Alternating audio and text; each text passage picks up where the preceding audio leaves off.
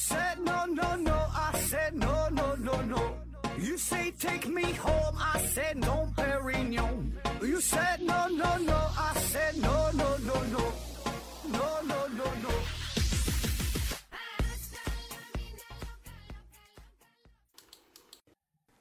拼命探索不计后果，欢迎您收听《思考盒子》。本节目由喜马拉雅平台独家播出。这一期呢，咱还是回答听友的问题。第一个问题，科学有精神提问说：何总，我是第一次提问，为什么被誉为喜马拉雅三驾马车之首的《科学有故事》栏目，却并不是喜马拉雅认证的原创精品节目呢？小熊猫粮回复说：那另两架是谁呢？呃，科学有精神回复说：第二架是科学视频化，第三架是原来是这样。W 零儿回复说：“原来是这样，还不错啊。其他两个比较装，不喜欢。”啊，说这个喜马拉雅认证的问题哈。呃，首先你提这个什么喜马拉雅三驾马车，这我也没太听说过哈。我不知道这个是是谁被誉为的，是官方认定啊，还是说是民间，还是谁说的哈？呃，另外就关于这个原创精品认定这个事儿呢，这个是有一定要求的哈，这是喜马拉雅平台呃人家认证的啊，那可能他某一方面指标。不够呗，那人就没没给这个这个没加上这个标签儿呗啊。下一个问题，连唐正提问说，突然想不明白，所有生物都是经历生老病死，接着又是生老病死，然后还是生老病死啊，这样的重复无限的循环有什么意义？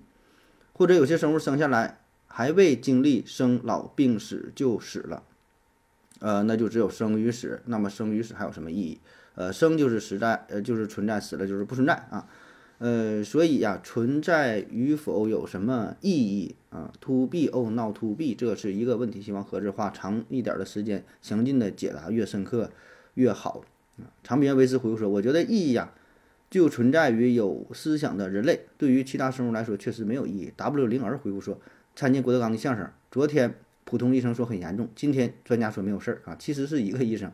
呃，昨天提前，昨天替普通医生值班。”嗯，风铃时代回复说：“生老病死的轮回对生物个体来说没有多大意义，对于 DNA 有意义。DNA 为了延续下去，制造了啊生物的躯壳，然后生物个体们为只是为了 DNA 生存而产生的副产品啊，只是这个副产品产生了意识，或者自以为产生了自主意识啊。”其实说了半天，就是关于这个生命的意义是啥，是吧？就是说人他总要死，为什么还要活着？哈，这个生命有什么意义啊？其实这个问题，呃，很多哲学家、思想家啊，很多牛人大咖啊，都在思考啊。自打有人类那天起，就人就开始想，为什么要活着，对吧？人终归要死，为什么要活着啊？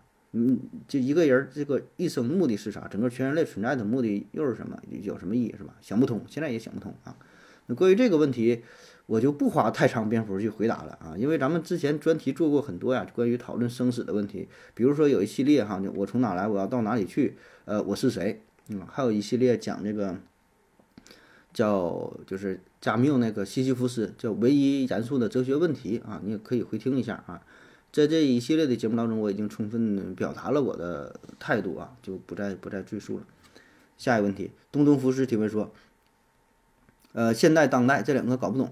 啊，现代当代思维盒子回复说，一呃，中国一般是指，呃，现代呢是一八四零年到一八到到到一九四九年哈，当代呢是一九四九年以后啊，啊，说现代和当代怎么去区别啊？这个纯是百度级别的问题了，对吧？就是定义呗，对吧？就是啊，规定说从哪年到哪年是是现代，从哪个到能到哪个是当代，那就是按这个定义就来呗啊。我在网上查了一下资料，说现代即帝国主义和无产阶级革命的时代，历史学上通常指无产阶级取得。社会主义革命胜利的时代啊，称为现代。呃，中国现代史的开端是一九四九年新中国成立啊。然后文学史上认为，现代是指一九一九年五月四号，也就是五四运动到一九四九年十月一号，中华人民共和国成立的这一时期。呃，而其而其后啊，就是当代，也就是一九四九年十月一号至今啊。欧美现代的所指的时间跨度为公元一九三六年到公元一九六八年啊。这个，所以你看哈，这个确实有一些争议啊。因为什么？不同的国家哈，不同的流派啊，不同的组织，不同的人士哈，对这个时间的认定它都是不同的，是吧？所以那那那你这个就看你的适用范围了。下一个问题啊，下一个问题提问说，为什么资本主义是人类进化中的偶然啊？为什么在经济学中资本主义是一种怪物般的存在？嗯，说资本主义是种偶然啊，这事儿，这咱咱也不太懂啊，专业性太强了。我我也不我我没太听说过，我不知道这个话是谁说，是哪个名人说的吗？说这个资本主义是人类进化中的偶然，说什么是是怪物哈。那其实对于呃，就是资本主义它产生啊，就这个问题上呢，呃，有有两种有两种这个流派吧，算是啊。一派呢认为这资本主义的生产方式这个产生呢是由是神或者是上帝创造安排的啊，就是不以人的意志为转移，是人类文明啊发展的一个必然阶段啊，所以说是人是神创造的。当然，这里的神并不是指神话当中那个上帝哈，他只是说，呃，只要有文明啊不断的发展，那必然就像经历什么奴隶社会、封建社会、呃资本主义社会，最后走走向什么共产主义，都是这是一个必然的过程啊，就是任何一个一个社会啊发展都是都有这么一个一个一个阶段啊。然后另外一派呢认为说这个资本主义是偶然出现的啊，它它并不具备这个必然性啊，它只是阴差阳错可能就这么出现了啊。如果说另外一个文明进化的话，就不一定有这个资本主义啊，不一定有这种形式啊。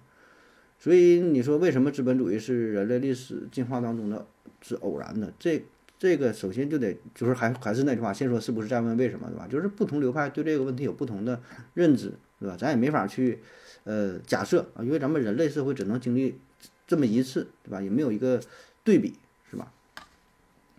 下一个问题，木易 d 一 j 提问说，为什么夏天，呃，高温天气开车呀，会看见远处的柏油路面上有水，走近一看呢，什么也没有啊？长明卫视回复说，应该是路不平的反光，我天天上班路上看到，感觉挺神奇的。w 零儿回复说呀，跟海市蜃楼，呃，可能原理差不多啊。这个说夏天就是天气很热的时候，然后看路面是吧？感觉像前面有水，实际上感觉是个气儿是吧？这个主要就是啥？天气热，然后空气的这个呃温度升高之后，它不是向上飘嘛，对吧？往上走，对吧？热气儿往上走，那么这样就导致了路面上的空气它的密度呢是不均匀的啊，低处的密度相对比较大啊，越往上的这个呃越往上走。这个密度呢是相对就越越小一些，是吧？那么这样的话，空气就变成了一个不均匀的介质，上下密度是不同的。那么这样的话呢，这个光线照射之后啊，里边儿这这各种什么反射呀，各种什么折射呀，啊，就会让你看到的这个效果跟真实的不太一样，就像。是不是有点这个什么海市蜃楼啊？有点那个意思哈。我这具体我也没太研究明白。我估计就反正就是空气光里边什么折射、反射啥的，完看的就反正就就那意思吧。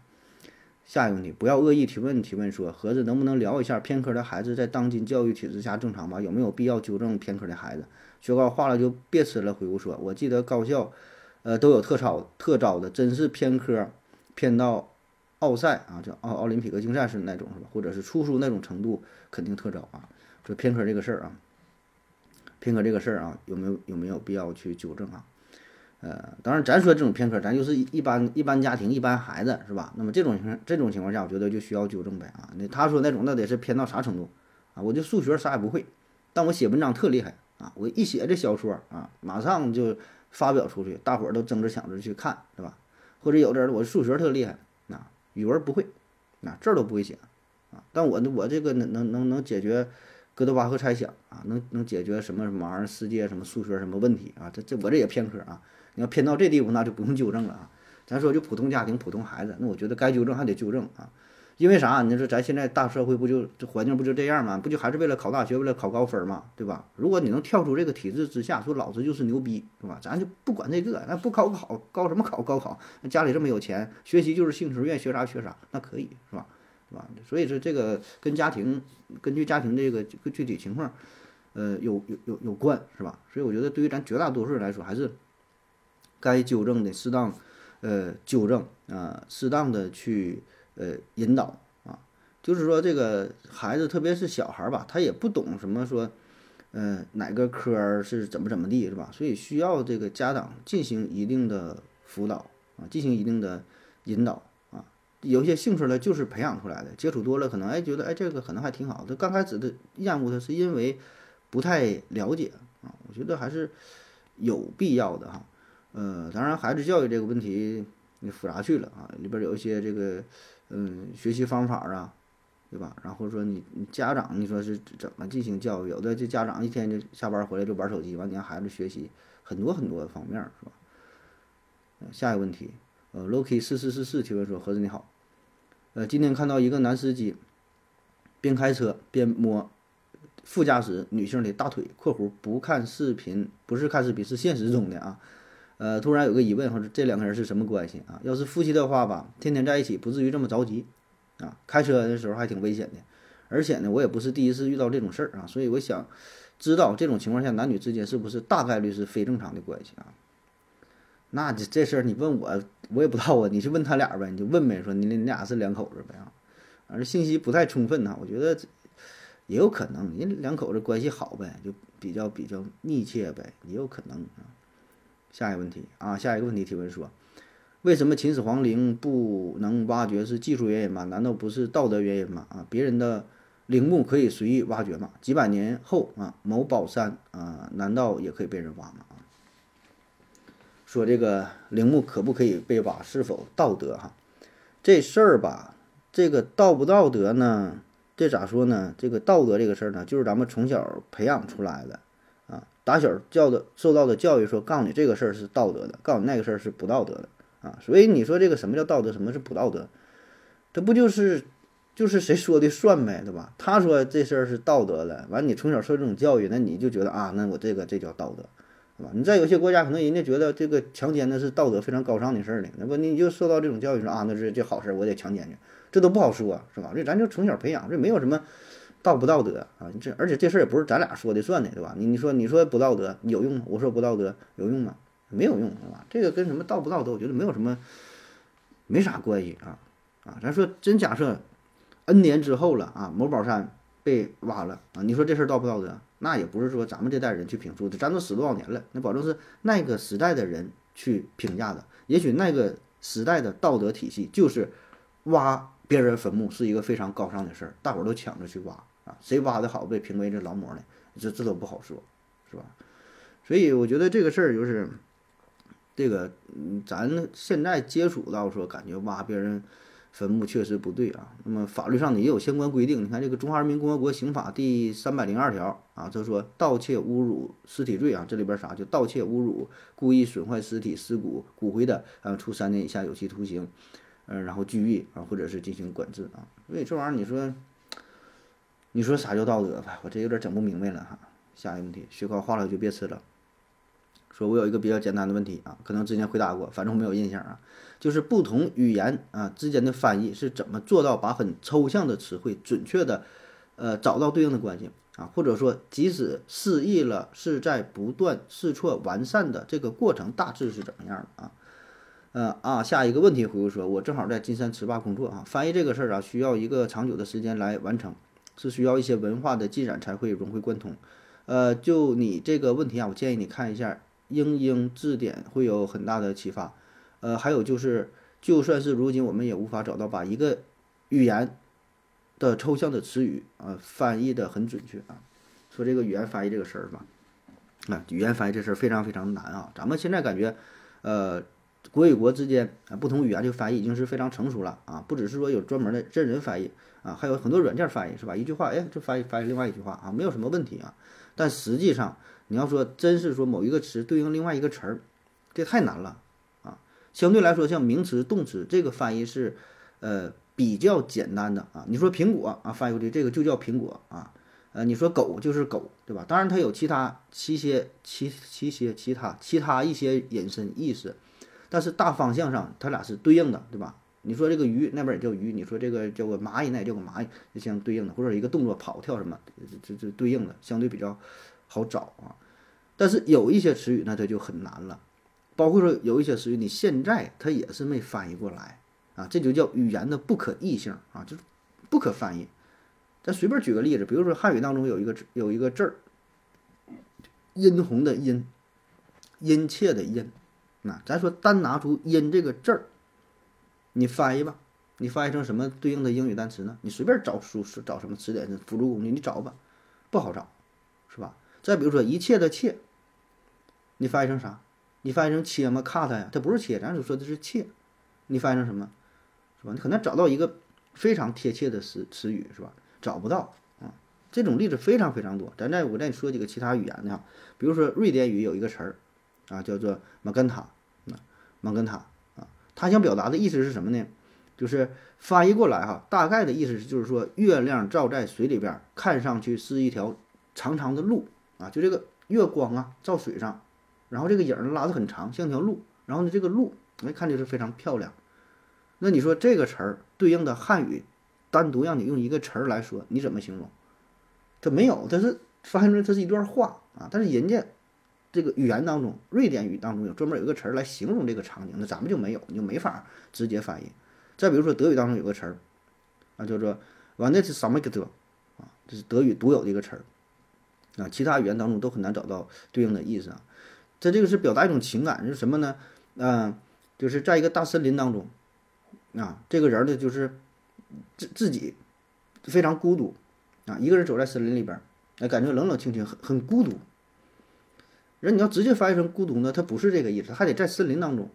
然后呢，我翻译过来这个词儿吧，如果你不懂德语呢，你也很难体验到这这种感觉啊。再比如说，意大利语当中有一个叫呃卡洛斯诺啊，这指的是什么呢？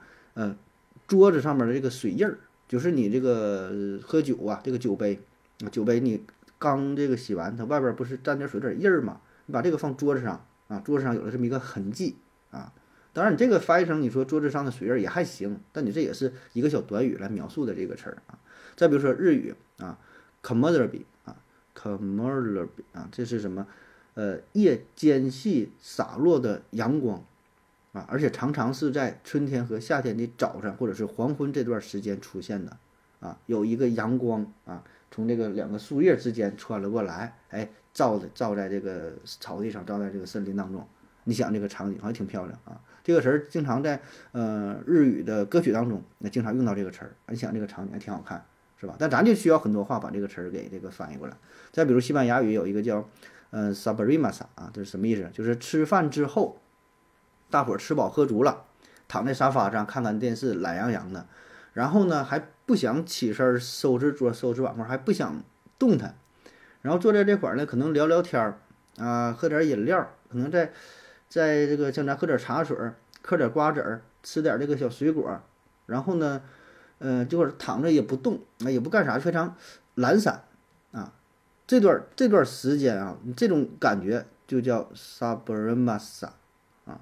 所以你说这种情这个事儿，你你怎么去拿一个词儿来形容？很难形容。但一说吧，大伙儿还能体验到啊，就吃饱了，哎，挺饱，挺舒服，跟那会儿歇一会儿是吧？不愿动啊，这种感觉。就这个例子非常非常多啊。任何一个语言，你想翻译成另外一个语言，都会存在这种情况，没法找到一一对应的。啊，因为不同语言它是属于不同的语系、不同的语族、不同的语支、不同的叫什么玩意儿，反正就是各种分类，是吧？哪怕是两种就相这个离得比较近的，啊，像像都是什么拉丁语系的啊，这两个语言离离得挺近的，但你翻译呢也是很难，里边有很多很多问题，就是你找不到这种精准的翻译，只能一个近似的理解啊。那么具体你说这个过程是怎么完成的？我觉得就是不不停的尝试呗。不停的尝试，一步一步的尝试，嗯，就像说你生气了，I'm hungry，十分生气啊，very hungry 啊，我特别生气，I'm so hungry 啊，我这我他妈气的现在要爆炸了，要怎么地了？就是你这个词儿只能是一点点的体验，放在具体的一个语境当中，然后通过这个对话进行模拟，是然后进行感受啊。但就算是这样，他可能描述的还不一定是准确的啊。哎，反正就就挺难的啊。下一个问题，思维盒子提问说，呃，合着问一下哈，怎么人人都说金字塔那么困难哈？为什么不说说人民英雄纪念碑啊？主体花岗岩高十四米，长宽各两米多，原石重三百多吨，从青岛的一座三百米的山上采下来，比金字塔呃难不少。呃，邪恶与美丽回复说，因为没有价值，所以不造啊，不是因为科技啊，没人傻到花那么多钱建那破玩意，真的是因为没有用。思维盒子回复说：“网上不是说现代科技都造不了金字塔吗？雪糕化了就别吃了。金字塔那个时候文字刚诞生，人民英雄纪念碑那个时候火箭都上天了，科技水平差太多了。啊，就说这个人民英雄纪念碑这个制造过程也非常困难，是吧？呃，这咱就不比较了哈。这个我觉得，呃，这事儿为什么说金字塔说咱们这么多人去研究呢？因为金字塔具体怎么做的咱们不知道，那是好几千年的事儿了，好几千年前的事儿了。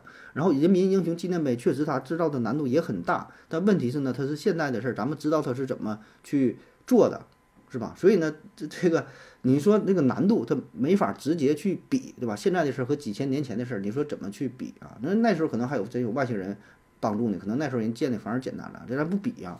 咱说说这个人民英雄纪念碑怎么造的吧。既然你提到这个事儿了，咱有必要说一下啊。呃，在一九四九年九月三十号开国大典的前一天，第一届政协全体会议通过了一项决议啊，要兴建人民英雄纪念碑，并且呢，在天安门广场上举行了奠基典礼啊。那么，直到九年后，一九五八年的四月二十二号啊，数万人参与，汇聚了工人、呃，建筑家啊、雕刻家、艺术家等等吧，很多人的。这个这个智慧的结晶啊，这个人民英雄纪念碑终于呢才落地建成啊，花了九年的时间啊。那么这块人人民英雄纪念碑这个碑心石啊，是一整块花岗岩。那刚才那位朋友提到了是吧？长呢是十四点七米，宽呢是二点九米，重呢是六十吨啊。这是雕刻之后的，它的原石就原来这块石头三百多吨，哎，这么大的一个家伙啊，很是不容易啊。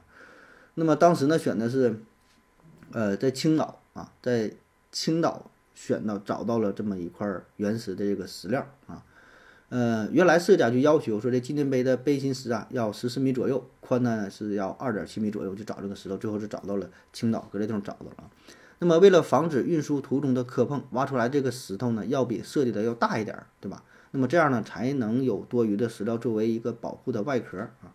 那么在青岛选中的这块石料啊，哎，完全符合要求。完全符合要求，很好。但问题就是这个石头太大了啊！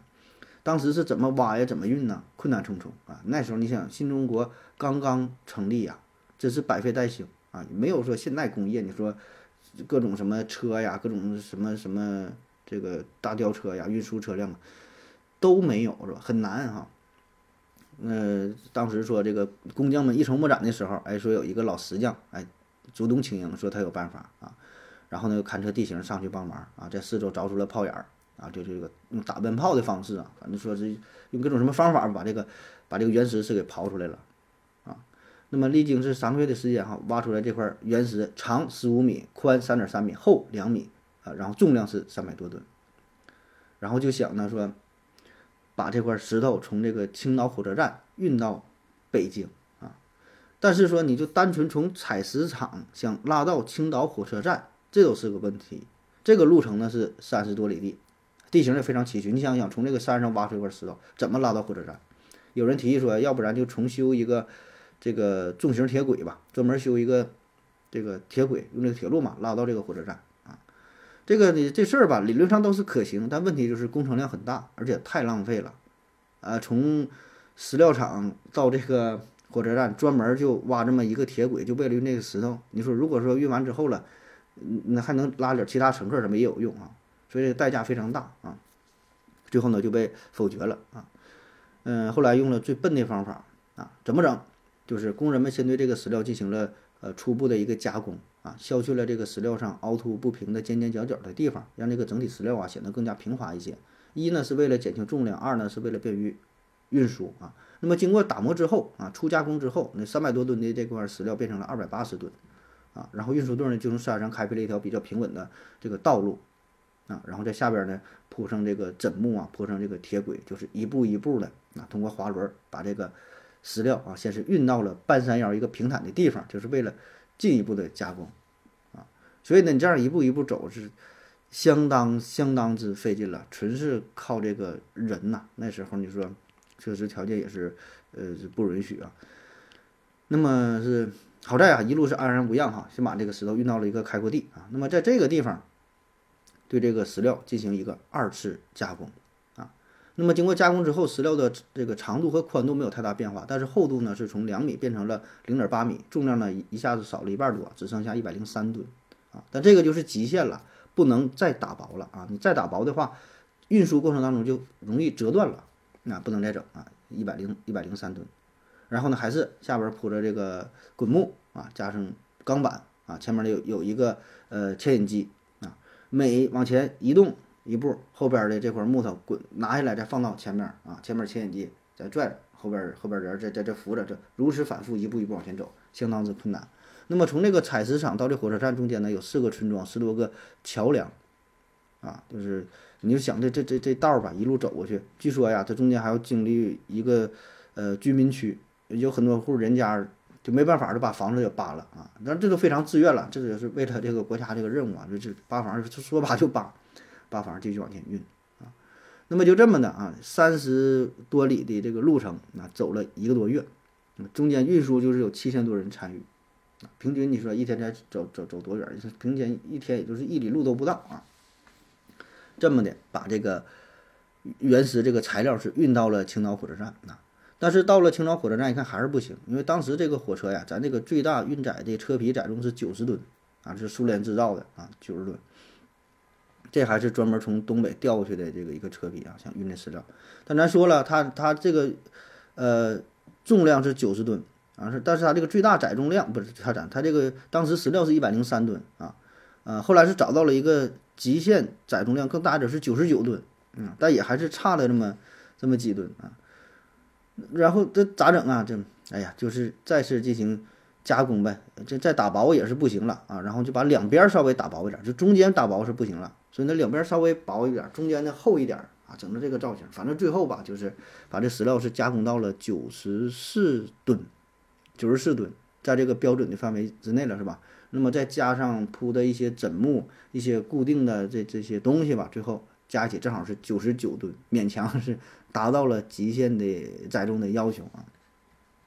然后，一九五三年九月二十八号，哎，这个承载着百吨重的巨石的啊，这个火车从是呃天呃从这个青岛火车站出发，驶驶向了北京啊。为了保证运输安全嘛，这个车速呢控制的很慢，呃，直线的直线的速度是二十公里每小时，转弯的时候是十公里每小时，哎，就这么开的。九月二十八号出发，十月十三号，哎，抵达了北京啊。那么到了这地方，再次进行。呃，加工啊，最后呢，石料是只剩下了六十吨，就现在最核心这个地方。然后就是雕刻的过程了，啊，找到了呃当时这些雕刻大师呗啊，最后是商讨啊，决定啊是雕了八块浮雕嘛，虎门销烟、太平天国、武昌起义、五四运动、呃五卅运动、呃八一南昌起义、抗日战争啊，胜利渡长江啊，这个八幅浮雕，那经这个。碑心石落地哈，到最后说建造施工落成，又花了五年的时间啊。这个全碑呢，通高是三十七点九四米，正面呢就是那块从三百吨变成了六百吨的碑心石啊，上面写着“人民英雄永垂不朽”这八个大字啊。背面呢是有几块这个石碑哈组成的，然后上面也是镌刻着毛主席和周总理书写的碑文。所以你看这个过程确实也是相当不容易，相当之难哈。啊，但咱说为啥不跟金字塔比？这没有什么意义了，是吧？这几千年的事儿，你说哪个难？它都难呢。下一个问题啊，呃，K 二幺五二提问说：何志老师你好，我想请教一个问题。按照弦理论呢，物质的最基本构成是振动的能量弦。那么，如果某种条件下能量振动停止了，物质会消失吗？宏观宇宙中是否可能存在这种条件？啊，下一个问题回复说会的。众所周知，我们身处的这个世界是另外一个世界的弦振动的投影，一切都是假的，都是虚无的，是注定会消失的。这不会。好了，感谢各位的收听，谢谢大家，再见。感谢您的聆听。如果您也想提问的话，请在喜马拉雅平台搜索“西西弗斯 FM”，在最新一期的节目下方留言即可。欢迎您的参与。我在这里等你哦。